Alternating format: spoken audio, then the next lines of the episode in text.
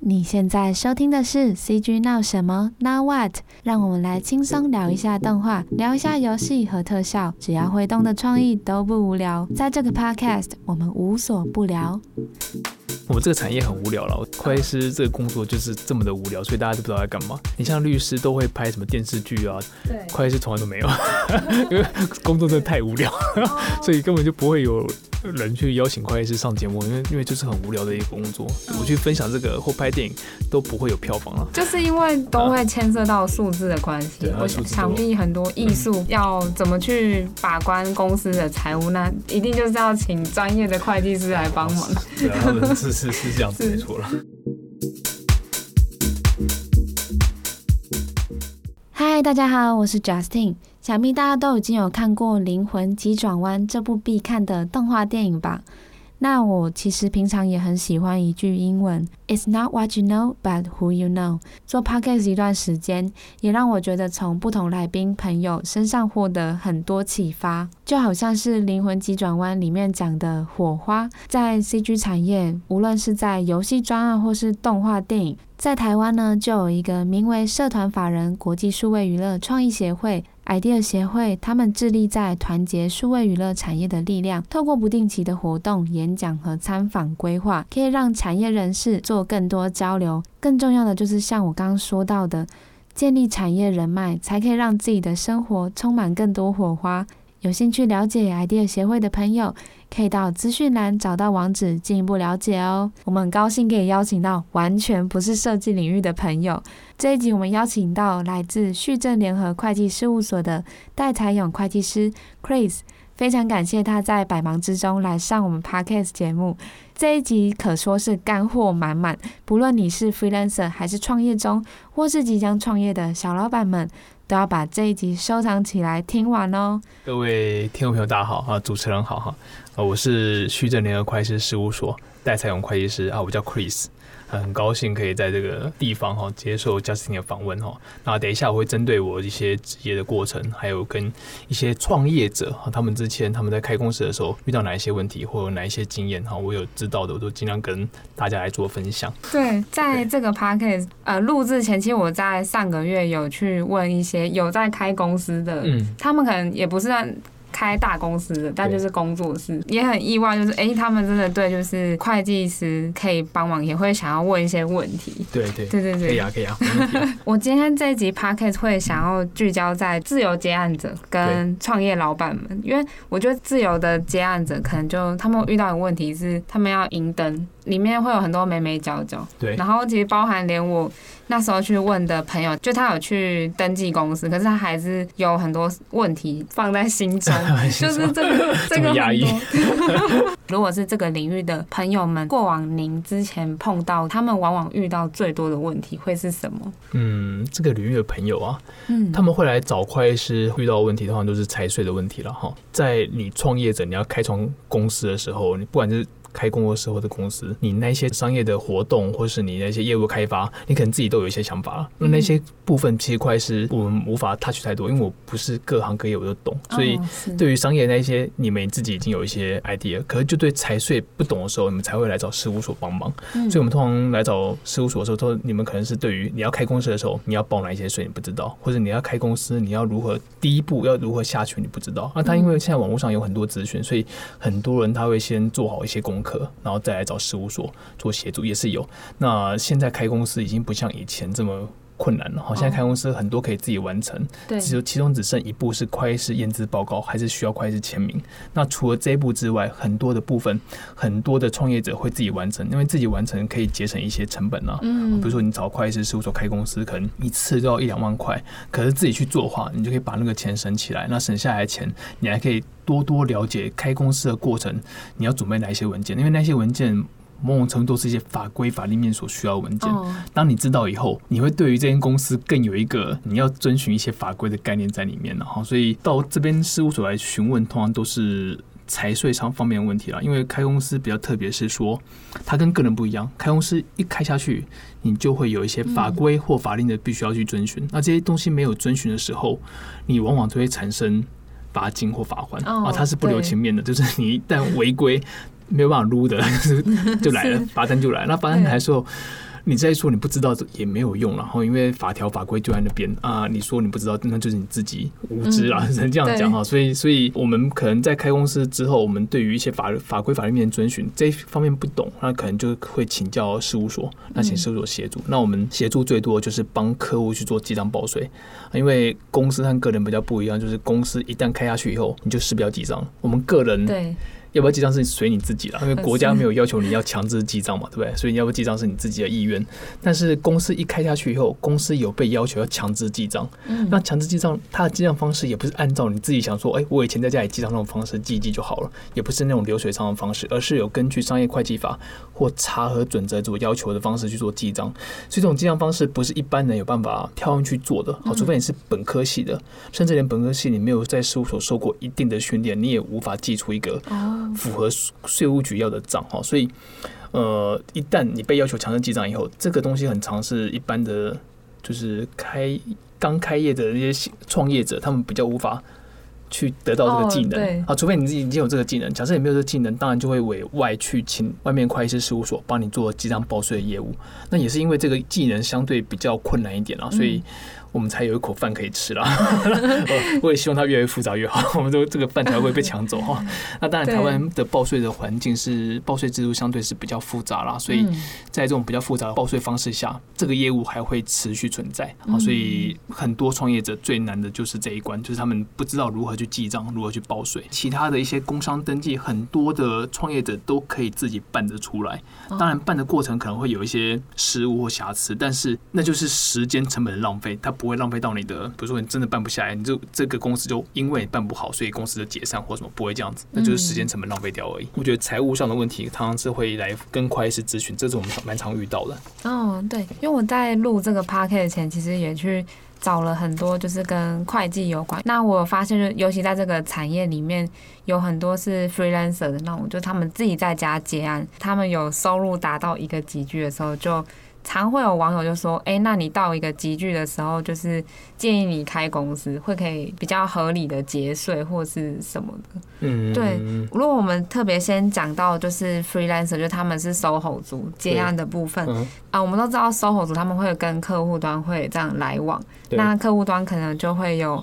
说提供报价单啊，然后通常报价单就是他们拿到报价单之后，可以怎么去注意啊税这个问题？我们一般的售后组然后你在接案的时候，你应该还蛮蛮清楚自己在做什么事情的。就是你可能是写稿，你可能是作家，你可能是编曲者，好，你自己在做什么应该很清楚。那相对的，你跟你采买这个服务的公司，他也很清楚，所以。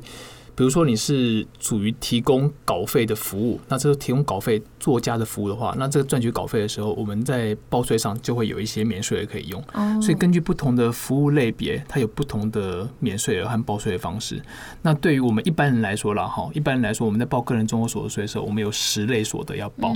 那盈利所得、执行业务所得、薪资所得，那这些所得，你只要知道你自己的服务是哪一种所得，我们。跳进去报就可以了。所以，假设我们刚刚讲的是你的售后组，你是以作曲或者是写作为生的话，那这时候公司给你的稿费，你一年好就会有一个十八万的免税额可以扣抵。所以，假设你当年度你的稿费只有十二万的话，八万的免税额可以全部用完，还有剩。我们一般来说会说，假设是售后组，你在想要节省稿费的状况下，你尽可能的试着去报稿费，可是。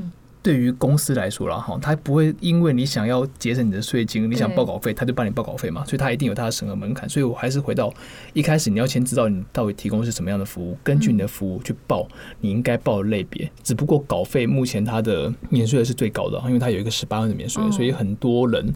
会想要一开始就跟公司要求说，我要报稿费，我这算是创作。假设最终不是这个结果的话，国税局常常往往会会被剔除了。好，为什么国税局会针对稿费会剔除？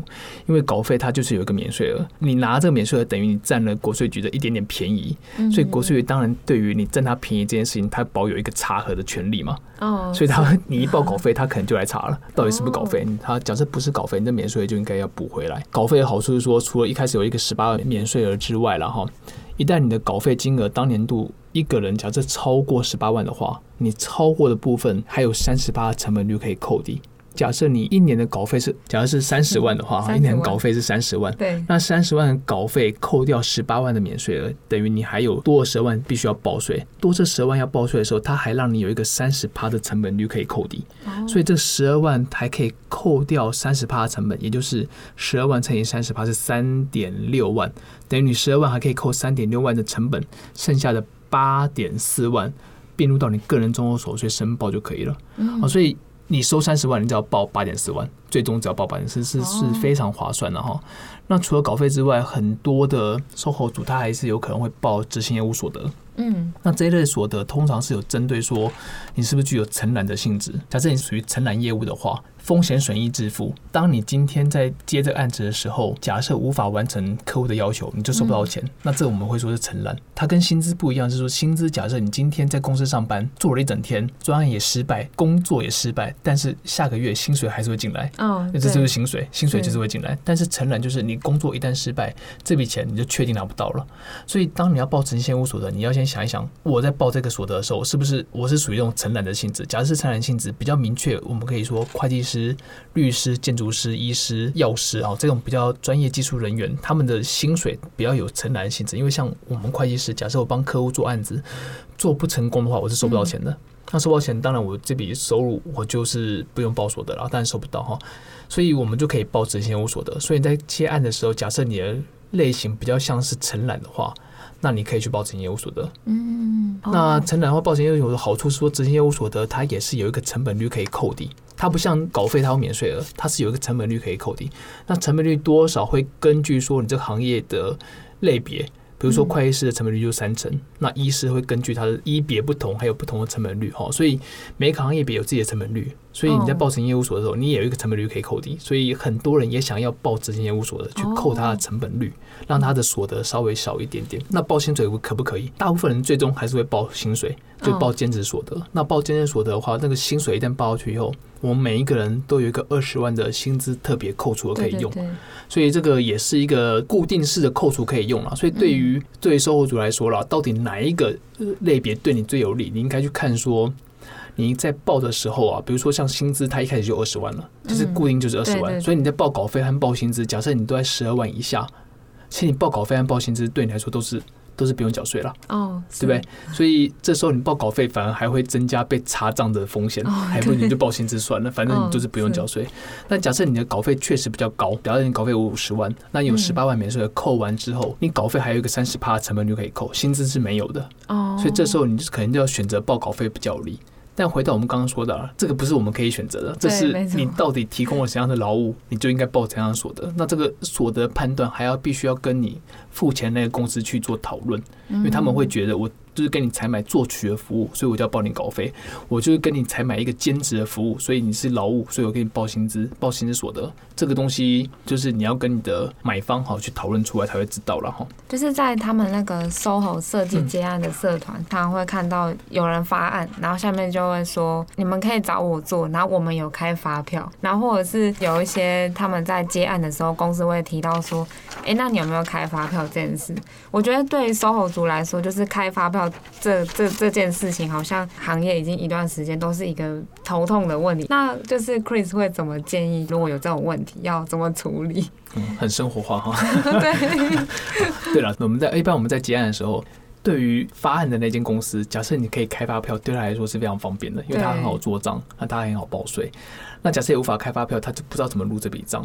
那这时候啊，假如公司跟你要求说，哎，你要开发票出来给我，那要怎么办？哈，很多人就会想说，那我想接这个案子，但是我又不想因为这个案子去开了一间公司，以后要维持这间公司的一些维持成本又很高，所以我这时候我找我朋友帮我代开一张发票给这个发案公司，这样可不可以？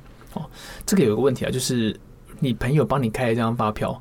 这张发票就是代开发票，那它是违反营业税法，其他就是违章了。我想各位可以理解，这一定是违章的一个做法。嗯、是但是实务上很常见。好，初期就是在我不想成立公司的时候，我请人家出一张发票给我，那这很常见。嗯、但是你要看对方公司他愿不愿意接受。然后，假设比较有制度的公司，他会有一些顾虑哈，因为这个是当我请 A 先生去做事情，和 A 先生委托 B。公司开发票给我，那我付钱是要付给 B 公司。对。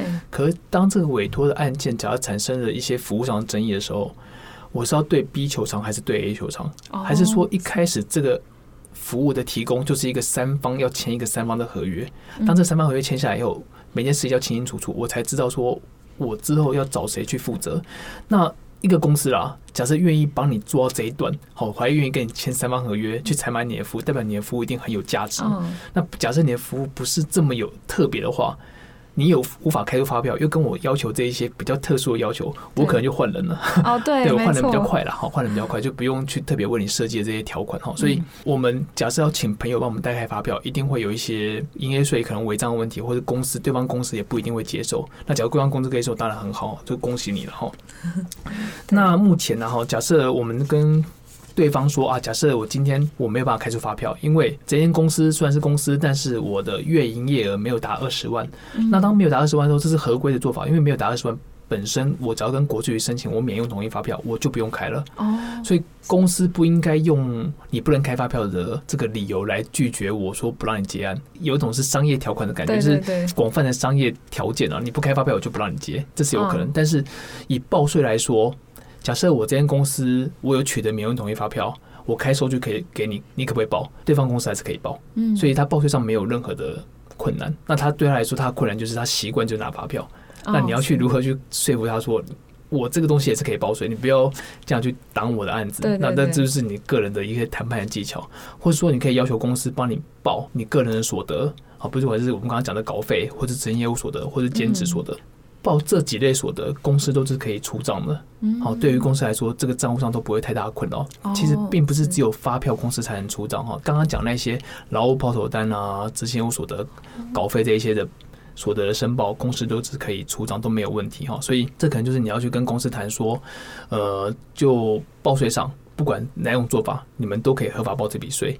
所以，假设真的要发票，那你可能也尽可能不要找你朋友帮你代开。你可能就真的想要这个案子的话，你还是可能要生出一间公司去把发这个发票生出来。那你就必须考量说，这个公司生出来的成本跟你获取这个案子的那个报酬之间的哦，对，利弊得失哪一个比较高？哦，当假设利润大于成本的话，那你还是可能要把公司开出来了。哦，对，应该也会有那种对方客户，他们可能就说好，没关系，你不能开发票，那我就给你。写劳报单跟请款单的签署，是那也是刚刚 Chris 有讲到，就是这是行政业务上对于客户公司，他们是还是可以完善的运作他们的那个财报。那我们是接案者的话，在签这些替代方案的话，会不会有需要再注意什么？比如说，嗯，劳报单或者是是是对。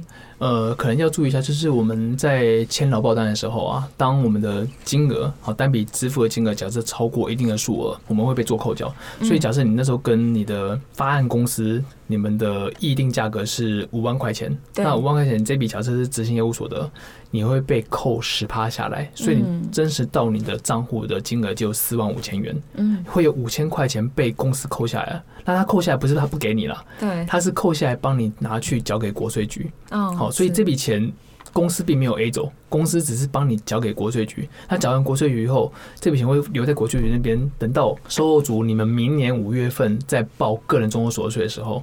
你把你的所有所得加起来，扣掉你的免税额，扣掉你的标准扣除额，然后去算出你应纳税额。这时候你本来要缴税出去，这时候那个五千块又会出现，说：“哎，你去年已经缴过一个五千块了。”哦，所以这时候你可以把你的五千块扣掉，嗯，差额再去缴税。那假设你的应纳税额不足五千块，比如应纳税额算出来只有三千块，这时候扣完五千块以后，你还可以退税两千块。哦，所以公司帮你把那个五千块扣下来，并不是他 A 走，而是他是帮你先预缴给国税局，这是你的扣税权。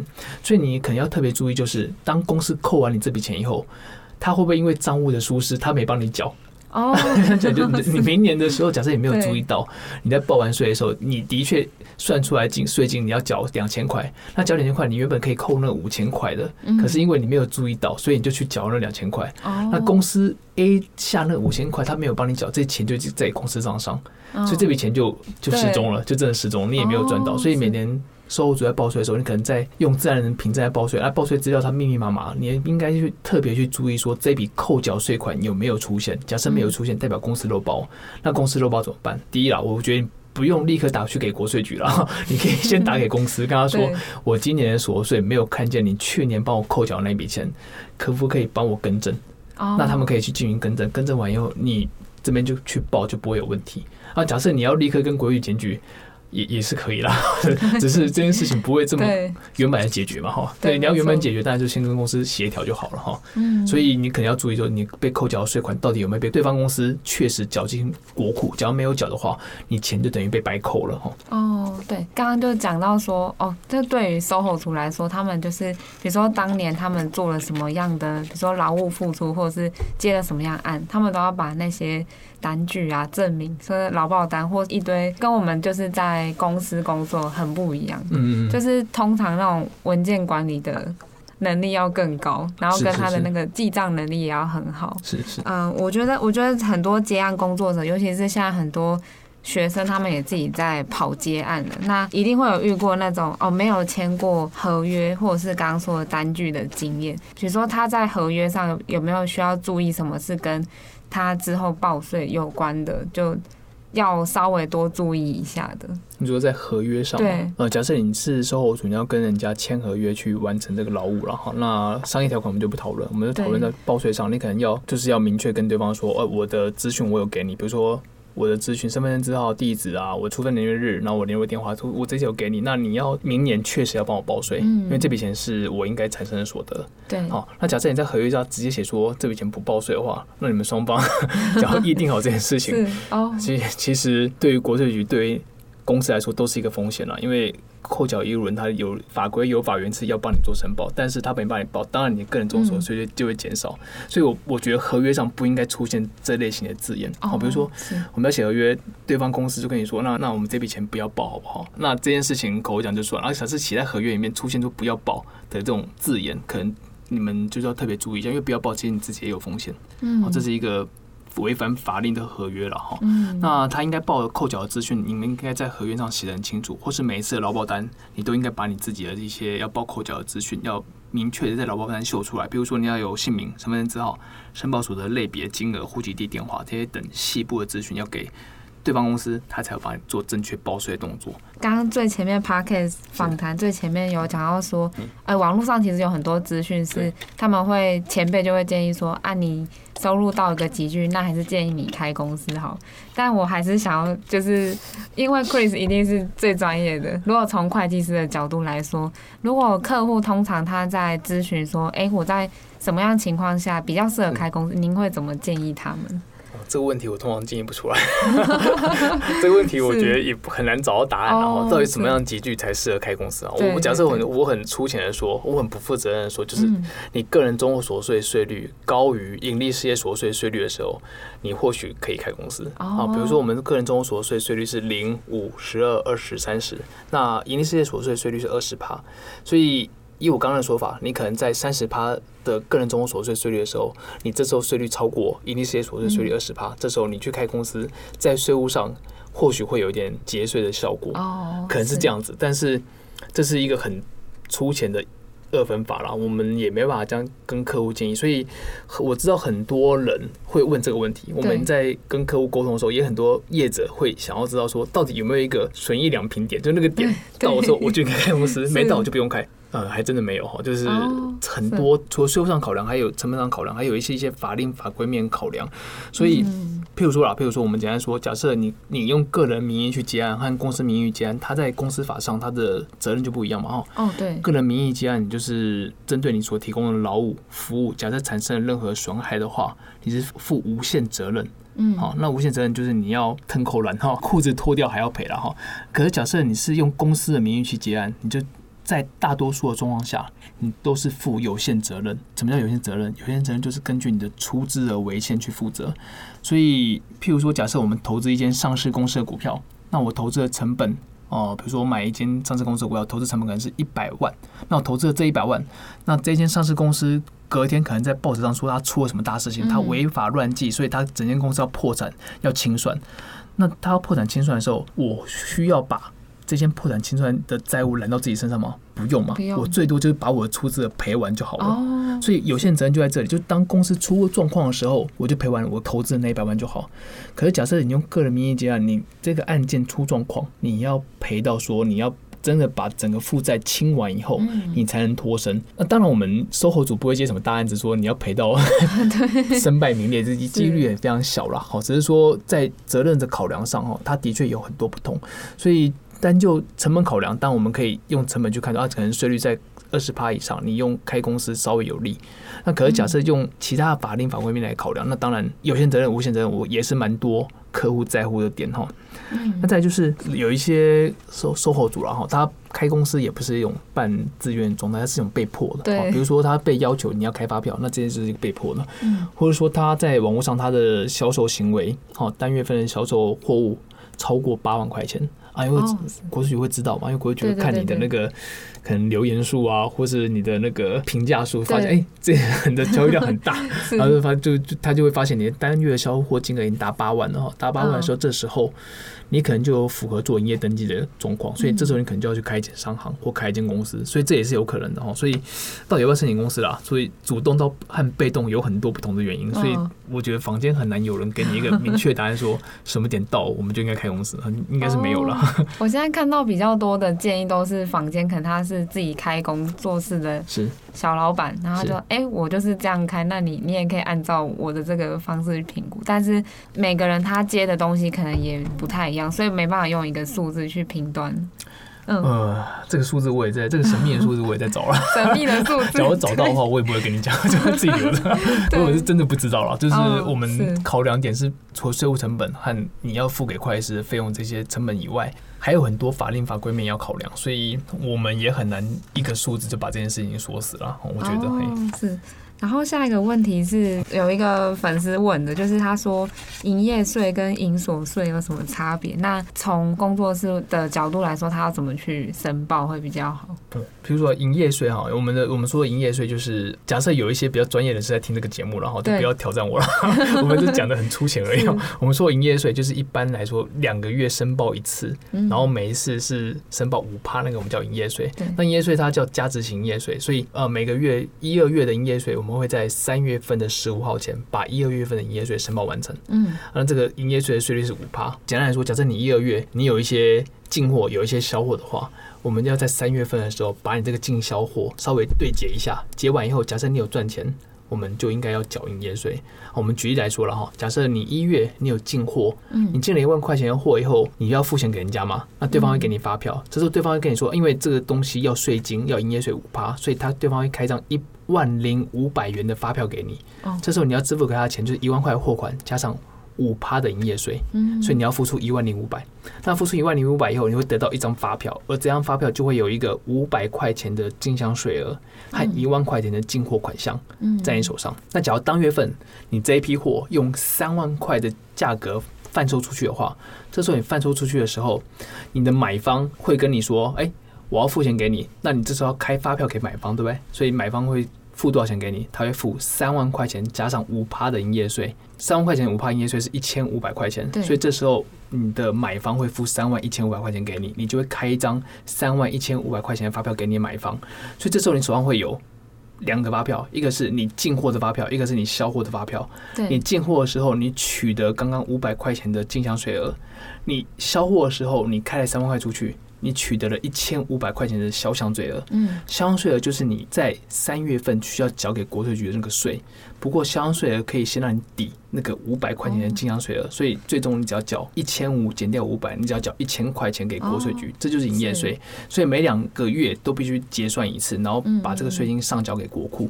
那营业税它的全名叫做加值型营业税啦。啊，什么叫加值型？加值型就是当你的销售这个劳务或货物的时候，你有增加价值的部分。我才课税。嗯，回到我们刚刚的例子来说，我们在销售这个货物，我进货是一万，我销货是三万，我等于赚了两万块钱。我加值的部分就加值两万，那这个加值两万的五趴的税金多少？就是一千块钱。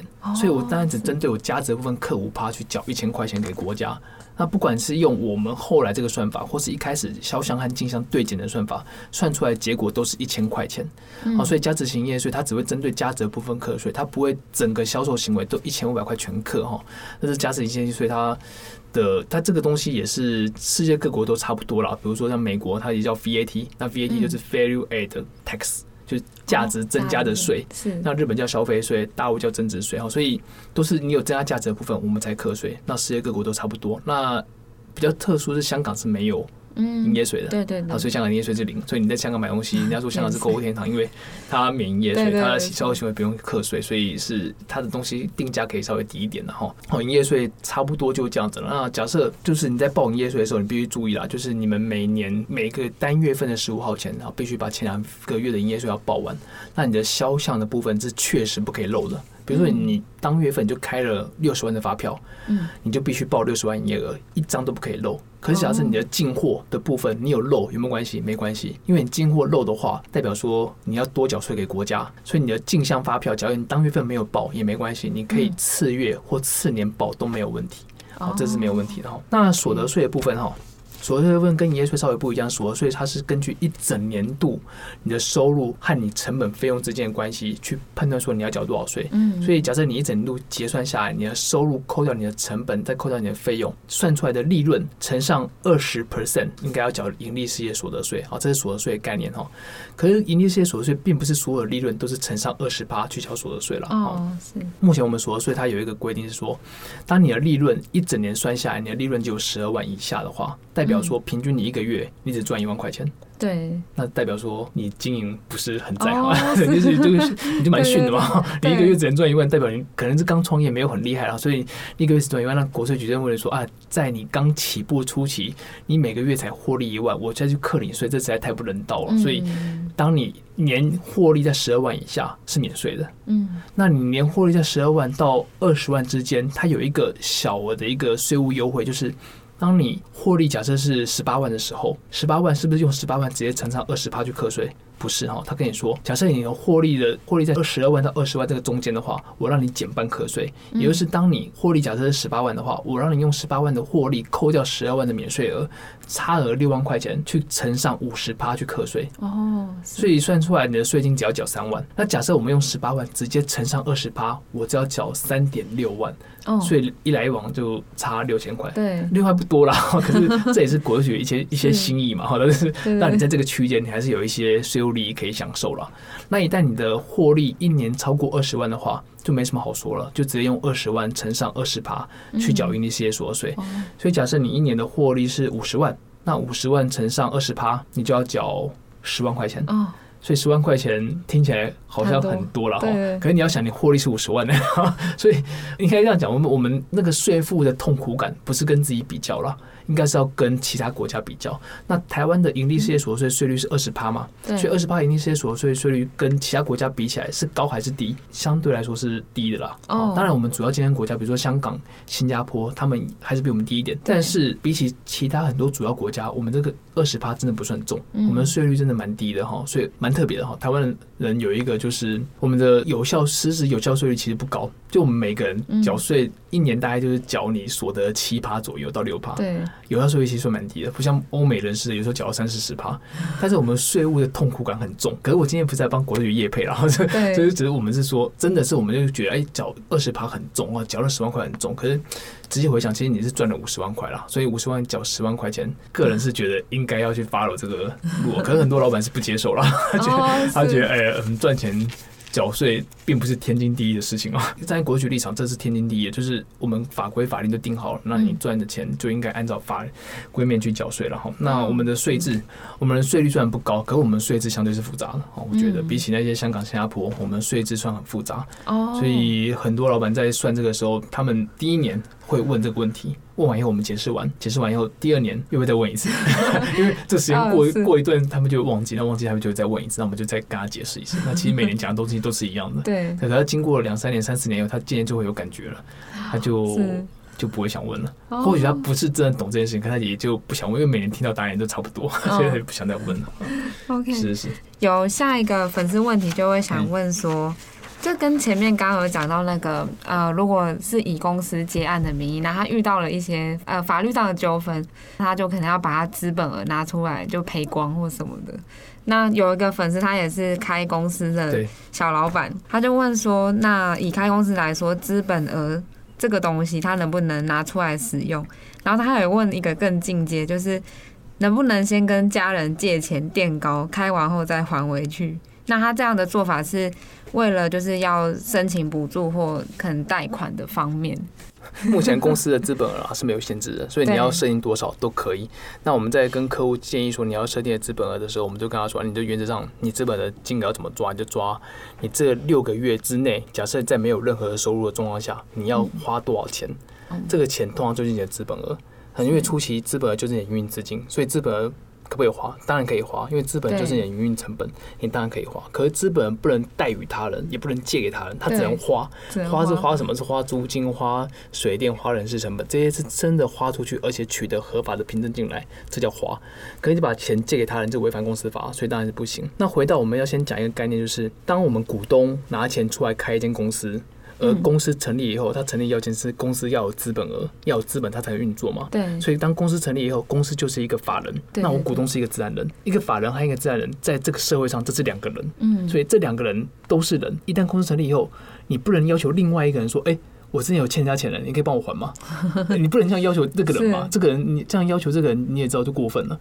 可是你会说，哎，不，这个人就是我可以控制的啊，怎么可以他可不帮我还呢？是，你就不可以去要求一个你可以控制的人去做一些违法的事情吗？比如说，你可以控制你的小孩，可是你不能控制他，叫他去做一些违法的事情。所以，当这个法人他就不允许把他的资本金返回来的时候，你又要求这个法人去还你自己的个人债务，这当然是违反公司法，这是不对的哈。所以，回到刚刚那个题目了哈，他说。我跟家人借钱去开公司，所以当我跟家人借钱的时候，是我跟家人产生一个债权债务的关系，我欠家人钱。对，那我拿这笔钱去运用，开了这间公司，这间公司它就是独立的一个法人，他没有必要帮我承担我的债务，我个人的债务，所以公司不应该出钱去帮我还这笔钱，是完全不对的。简单举例来说，假设你今天买了红海的股票，你花了九万块钱买一张股票，那买了九一张股票。你隔天打电话给红海总公司说：“哎、欸，这张股票钱是我跟我妈借的，你帮我还给我妈。”你觉得红海会理你吗？不会嘛，因为这是公司的钱，就不是你的钱。但你投资就不是你的钱，所以你要怎么去解决你跟你家人这个债权债务关系？应该是透过你自己，假设去跟银行借钱，或跟朋友调资金来还你家人，或者说当你投资了这间公司，它一旦赚钱以后，它有获利，它获利它可以分配盈余。就分配股利或盈余到你的账上，你的个人户头收到这笔钱，你再去还你家人钱，这才是一个完全合规的做法。哦，或者是你可以跟你家人说，反正这笔钱当初家人借你的时候，他就有预期说这笔钱应该拿拿不拿不回来，所以你可能就 是赖这笔账，可是赖账的时候就会产生赠与税的问题了，因为无偿消灭一个债权，对于家人来说。这个就是一个赠与的问题。那因为赠与不是我们今天主题了，所以我们改天有机会再聊，再开一个坑呢，再聊赠与的事情。OK OK，嗯，那就是下一个问题就是呃，他也是要开公司啊、呃。他说，如果我成立公司要给自己薪水嘛，那个人所得税是不是还要缴纳？他的问题，这个问题 OK 啊。这个问题就是我们有时候在开公司的时候，你就是一人股东，所以这间公司就是你自己的。嗯。那假设你是公司负责人，你要报自己的薪水的话，你可能要先看一下，说你有没有在这间公司投保劳保。你有投保劳保的状况下，你报薪水会比较符合规定。哦。那当然了，你一间公司假设你报了自己的薪水，对于这间公司来说，它的成本就增加了。嗯。那公司成本增加的时候，它的获利就会变少。对。获利变少，他的税金就会少缴。哦，所以等于你利用报薪水这个手段，让公司的税金少缴，对不对？哦，对对对。所以当然，你这边少缴，你个人综合所得税一定要多缴啊。国家不会让你跑嘛，对。所以你盈利事业所得税你跑掉了，可是个人生活所得税，你这笔薪资所得就一定要报收入。嗯，这个是一个平衡，一个平衡，对，就是我它有一个追捕效果啦。你先你前面跑掉，我后面把你追回来。下一个问题就是，他说如果有聘临时工要怎么处理？那二代健保它要怎么去计算？假设你今天你有找人去帮你做一些兼职的动作，嗯、你就给他填劳保单，对，然后给他取了他的身份证影本，然后填完劳保单，把金额算完以后，因为一般临时工我们可能会报薪资啦，那报薪资的话，薪资的二代健保的扣缴金额好像是两万三千八吧，啊、哦，基本薪资啊，只要超过基本薪资，你要帮他扣一点九一，那没有超过就不用扣。所以临时工合作薪水不会超过一两万三千八，嗯，那也不会超过我们的薪资的扣缴八万多块那个集聚，它都不会超过。那在不会超过的状况下，它也可能都不用扣缴。哦，可能那个数字的部分我没有我没有记很熟了，哦，因为对，因为有有点久没有碰了。OK OK，那我们就是把问题最后一个想补充问，因为就是讲到个人接案部分。那如果对于他是尤其在台湾的设计圈，真的很多人他们是接国外的案子。是是。那在税务这上面，这要怎么处理？比如说，欸、对，那是个人接案吗？还是公用公司？如果讲个人接案好了。哦，个人接海外的案件，假设他属于个人接案的话，他就会进入到一个叫海外所得的部分。他、嗯、等于他帮自己赚到一笔海外的收入。那这海外收入跟个人综合所得税的申报方式比较不一样。哦。他会到基本税的条例去报，所以。一旦我们海外收入进来的时候，你必须要把你的综合所得税金额加上海外所得的金额加起来以后，有一个六百七十万的免税额。假设你金额大于六百七十万的话，这时候你可能要去乘上一个二十八的税率，去算出你应该要缴多少税。可以讲这个金额小于六百七十万，你就不用缴税，你也没有海外所得，海外所得等于是免税。所以我们海外所得一开始它还有一个一百万的免税额可以用，就是你的海外所得进来的时候，假如这笔钱没有超过一百万的话。嗯，你就不用记录。那超过一百万全数记录。哦，未达一百万全数不记。达一百万全数记录，就是一百万整就要全部记录了。那假设是九十九万九千九百九十九，就全数不计。它不是免税的概念，它是一个门槛的概念。嗯，好，所以假设今天你的海外所得有有达到一百万的话，你把它记进来以后，记进海外所得，再跟你的个人综合所得税税率去计算你的一基本税额是多少，然后算出基本税额，这时候再跟你的一般应纳税额去比较说。较高的，你就会知道到底需要缴这笔钱。这个计算上有点复杂了，我觉得简单来说，就各位可以记一下。假设你有海外积案的所得，这笔所得没有超过一百万，你可以不用管它。哦，就这样就好。好，我们刚刚讲把算法讲完，可是算法对各位对各位来说是困扰的。你就简单解说，你的当年度你的所有案件加起来，你的海外所得没有超过一百万，不用理它。那假设超过了一百万。哦，超过一百万，你这个海外所得你就必须理它。可是必须理它，你必须看一下你当年度个人综合所得税的税率是多少，嗯，啊，税额税金是多少？假设你个人综合所得税的课税净额加上这个海外所得有超过六百七十万的话，你就必须要把你的基本税额算出来。啊，假设你个人综合所得税金额加上这一百万，好，加上这海外所得并没有超过六百七十万，其实你也不用理它。免税的门槛非常高了，对，所以基本上一般售后组在接海外案件是缴不到税的。它的免税金额非常高嘛，所以没有注意也不会有事，因为 你要过一百万有点难的，甚至要过六百七十万也有点难，所以通常在税务上不太会逾矩。哦，可是你要可能要比较注意的就是，我们讲的海外通常是指大陆地区以外的，好，就是比如说美国、英国这些是真的是海外。可假设你今天来，你的所得来源是中华人民共和国，嗯，是大陆地区，那这个不算海外哦。嗯好，所以这笔钱进来的话，你不能说它也是海外所得，它小于一百万不理它不行，这笔钱就是个人综合所得税了。哦，所以你就是要并入个人综合所得去报税。是，那这是法规啦，可是很多人也是不理它。哦，就是你针对法规来说，你该报就是要报。可是有一些人是根据说这笔钱国税局查不查得到来决定要不要报，那这是两种不同的考虑了。那当然我们是觉得你应该合规上，你应该就是要报这笔钱。那大陆的来源所得进来的时候，它不是视为海外。它视为境内来源所得，你就必须跟你的合综合所得税合并申报，就没有什么免税额的问题了。哦，我刚刚想到就是之前，虽然我对公司营登不是很了解，可是我有看到有一些之前在一零四可能看到什么英属开曼群岛的那个抬头很长那个，可是它明明是台湾的公司，那接那种就是感觉好像他是外商，嗯那他算海外吗？哦，假设你今天接的案子是一个英属维京群岛商，嗯。台湾分公司配给你的案子的话，那就是台湾分公司哦，台湾分公司，这就是台湾所得是哦，还是台湾分公司？那假设今天他给你的案，他真的是一个英属维京群岛商，他不是台湾分公司，他就英属维京群岛商，他没有台湾分公司那几个字，哦，那他有可能是一个境外公司下案子给你，哦，那这时候他给你的所得，一般来说就会视为是海外所得哦，嗯，一般是这样子粗浅去判断的哦。可是我们对于所得还有一些比较细部，比如说这个所得的服务的。提供地和享受地啊，到底是真的来自于海外？嗯、假设你今天你只是透过一个境外公司下服务给台湾人，可是这境外公司的负责人也在台湾，你提供服务的提供地在台湾，然后这个服务的享受地就是那个台湾人，就在三重，那你这个整个所得根本就是 全部都在台湾进行的，服务也在台湾进行啊，你只是透过一个名目上的安排，把这个下单安排在境外公司，嗯，就国税局来说，有可能这个会有一些税务问题了。哦，是。哦，好。好，谢谢 Chris。那我们因为今天很高兴可以邀请，就是 Chris 是以会计师角度去分享这么多内容。那我想说，因为我们今天毕竟聊的都啊内容很精华，可是一定会有很多就是需要，比如说您可以服务进一步咨询的部分。是是是。那要不要在最后稍微就是介绍一下，如果呃听众朋友他想要跟您咨询？营呃，比如说营业登记或是公司税务，应该一般都是公司老板会需要您的帮忙的。就是一般的创业者或是已经是公司成立公司的。公司的老板，然后假设在报税上有任何的问题，都很欢迎可以来电或来信咨询我们的虚正会计师事务所。嗯，那我们除了会计师之外，没有法律部门，然后没有律师，哈，所以不管是税务啦或者法律案件，我们都。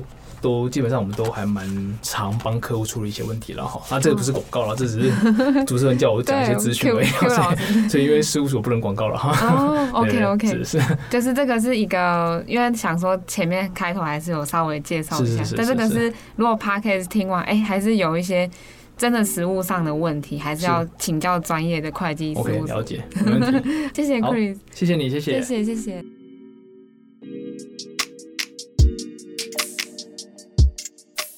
谢谢你的收听，喜欢这个 podcast 的话，记得帮我们去 Apple Podcast 评分五颗星。CG 闹什么闹 What 在每周三、每周日晚上八点更新一集新的 podcast，也欢迎你到节目资讯栏找到回馈问卷连结，分享你对 podcast 的想法，或是想要主持人去邀请的来宾，也欢迎你和主持人 say 个 hi，到 INCG 的 Instagram 和脸书粉专都可以找到我哦。那我们就下次见喽，拜拜。